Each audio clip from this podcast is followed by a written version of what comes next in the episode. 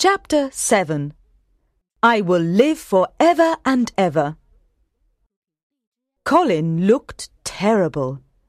His face was swollen from crying, but Mary was too angry to care.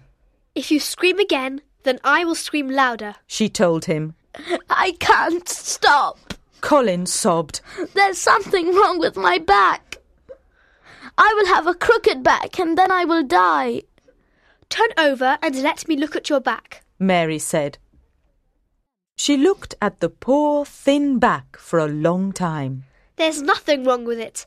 Your back is as straight as mine. She told him. Colin stopped crying, and Mary sat by his bed, talking to him quietly until he fell asleep. The next morning, Mary met Dickon in the garden and she told him about Colin crying in the night. We must get him out here, poor boy, said Dickon kindly. Yes, we must, said Mary, using the same kind Yorkshire voice.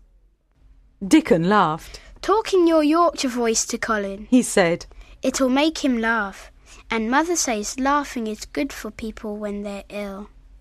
Mary went to see Colin later that day. She told him about Dickon and his squirrels who were called Nut and Shell. Then Colin said, I'm sorry I said that I would send Dickon away. He seems a wonderful boy. I'm glad you said that, said Mary, because he's coming to see you and he's bringing his animals. Colin suddenly looked cheerful. He looked so happy that Mary thought that she would tell him her great secret. That's not all, she said. There's something even better. I found the door to the garden.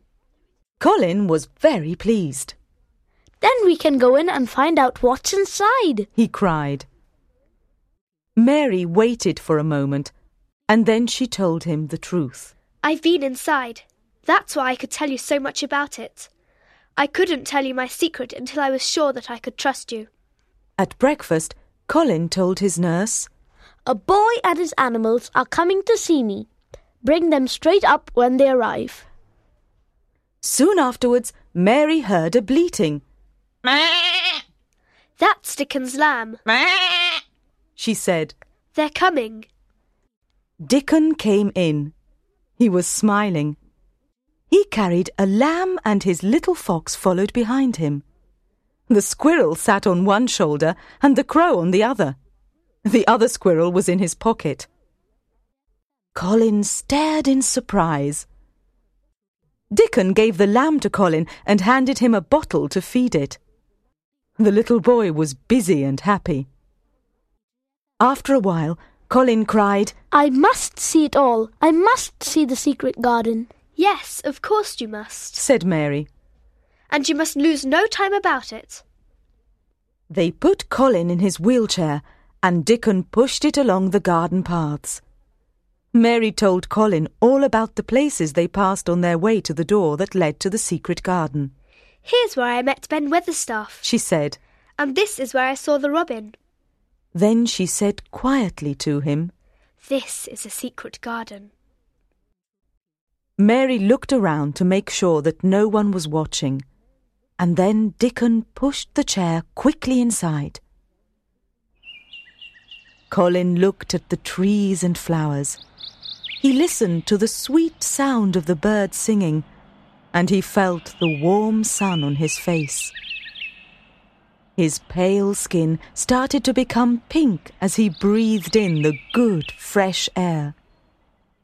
Then he cried out, I will be well. I will live for ever and ever. That day, the world changed for Colin. It's been a wonderful day, said Dickon. It certainly has, replied Mary. Do you think, said Colin, that it was made like this just for me? You sound almost as Yorkshire as Dickon now, laughed Mary. I don't want this day to finish, but I will come back every day, Colin said.